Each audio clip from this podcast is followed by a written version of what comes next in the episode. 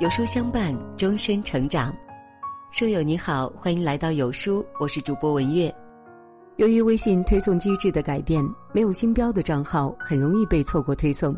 如果您喜欢有书君的文章，请一定记得为有书君点亮星标，我们永不走散。今天我们要分享的文章题目是：孩子放学后第一句话要这样说，很重要。一起来听。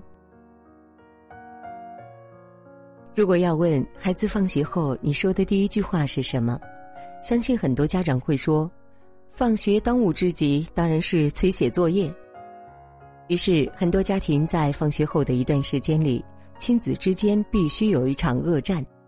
大人一遍又一遍的催促孩子写作业，吼声、哭声时常交织出现。还有一些家庭呢，随着孩子年龄的增长，孩子和父母由原来的无话不说变成了无话可说。你问他什么，他只有只言片语。前者陷入争执，后者陷入沉默。不管是哪一种情况，最后让家长和孩子处于一种无效沟通之中。作为父母，放学之后我们应该如何和孩子正确的沟通呢？那今天的这篇文章，我们就来聊一聊，放学后父母到底怎么说，才能让孩子在学习上更合作，才能让他真正的感受到我们的关心。学校有人欺负你吗？每天放学之后，父母迫不及待的想知道孩子今天在学校过得如何，这种急切心情呢是人之常情。但是，怎么提问却是一个难题。父母对孩子在校社交生活特别关心，尤其是新生入学的时候，生怕孩子在学校里受欺负、受欺凌，于是就会问出类似这样的话。其实呢，这种问题是一种非常消极的暗示，它的潜台词就是：“你是不是被欺负了？”很容易给孩子一种在学校或者是幼儿园可能会有人欺负我的错觉。孩子在这个问题当中苦思冥想一天中的社交冲突，宛如被欺负者，让他对正常的同学交往产生负面的看法。小孩子之间有冲突是很正常的教育，我们应该相信孩子有能力处理好这些事。如果真的存在欺凌，这样一句话也很难问出什么，反而让孩子看到了你对他的焦虑和担心。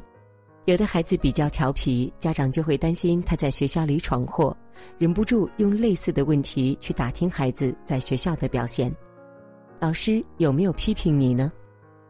这句话同样也是给孩子负面的心理暗示，让他觉得自己在父母眼中是个爱捣蛋的孩子。不然，为什么爸爸妈妈总是担心自己会被老师批评呢？作业做完了吗？快去写。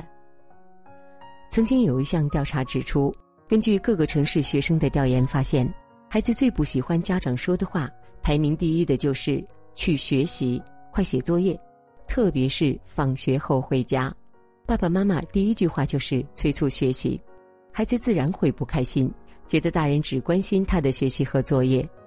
就像妻子辛辛苦苦工作了一天回到家，丈夫不是说“今天也辛苦了”，而是冷冰冰的催他。饭做了吗？时间久了，妻子也会觉得难受和心寒。丈夫并不关心我，他只关心他自己。不管大人还是孩子，回到家都渴望家人的关爱，所以孩子回到家第一句话要避免冰冷的催促学习，哪怕你很着急，也要给孩子一点时间喘息。家长向孩子提问的时候，要改变一下提问策略，避免一些封闭式提问，比如说。今天在学校里开心吗？有的孩子就简单的回句“还行”，然后就不知道该说什么了。太抽象、太宽泛的问题也容易让孩子答不上来，尤其是幼儿园的小孩儿。尤其是幼儿园的小孩儿，遇到一些概念性的语言时，孩子很难明白你在说什么。比如说，今天学了什么？今天感觉怎么样？等等。所以呢，和孩子聊天有时候要尽量的具体化和细节化，尽量让孩子能够答上来。你可以说：“今天和朋友们玩了什么游戏呀？你在班上最要好的朋友叫什么名字？你为什么喜欢和他们在一起玩呢？你最喜欢哪个老师的课呀？为什么会喜欢呢？老师有没有教你新知识？能不能教教妈妈呀？越小的孩子，问题就应该越具体，让孩子从这些具体的事物当中复述出完整的故事。有的父母会问：孩子学校不开心的事情怎么问呢？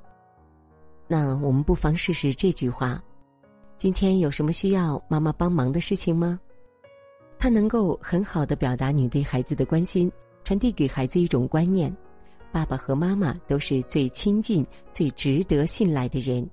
开心不开心的事情都可以跟爸爸妈妈说，内心的痛苦不必独自忍受。提问的时机可以选在放学路上，在孩子充分放松下来的时候，或者是饭后散步时间、睡前亲子时间等等。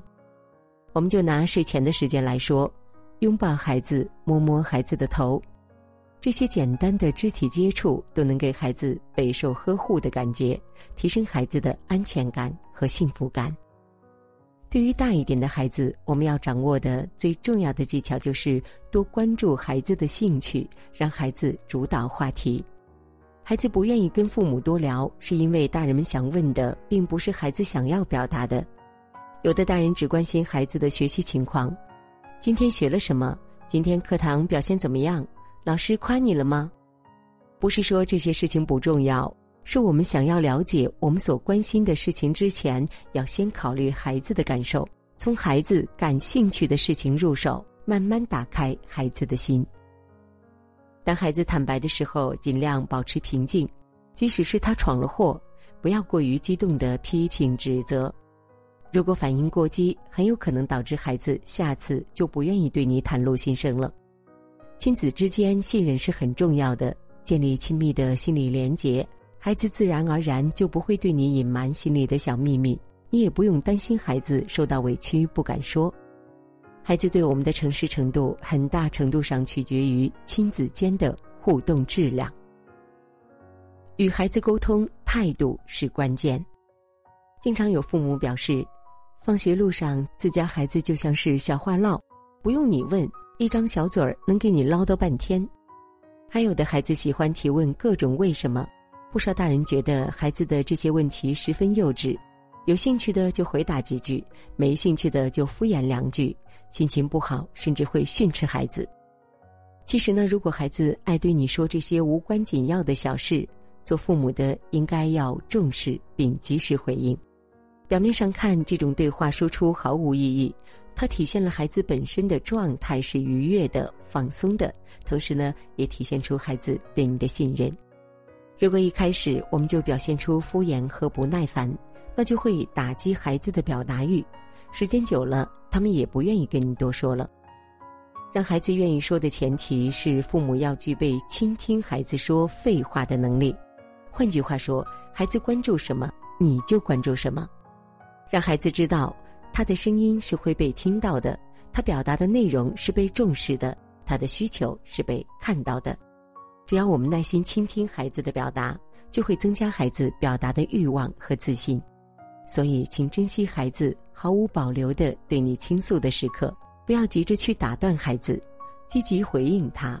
这种良好的沟通方式，在他的整个成长阶段都将发挥着意想不到的作用。你愿意听，孩子才愿意说。话匣子就是从这些不经意的废话中打开的。只要父母认真对待孩子的每一句话、每一个回答，孩子的沟通大门永远都会对你敞开。这就是孩子始终对你保持分享欲的开始。喜欢今天的文章，记得点个再看哦。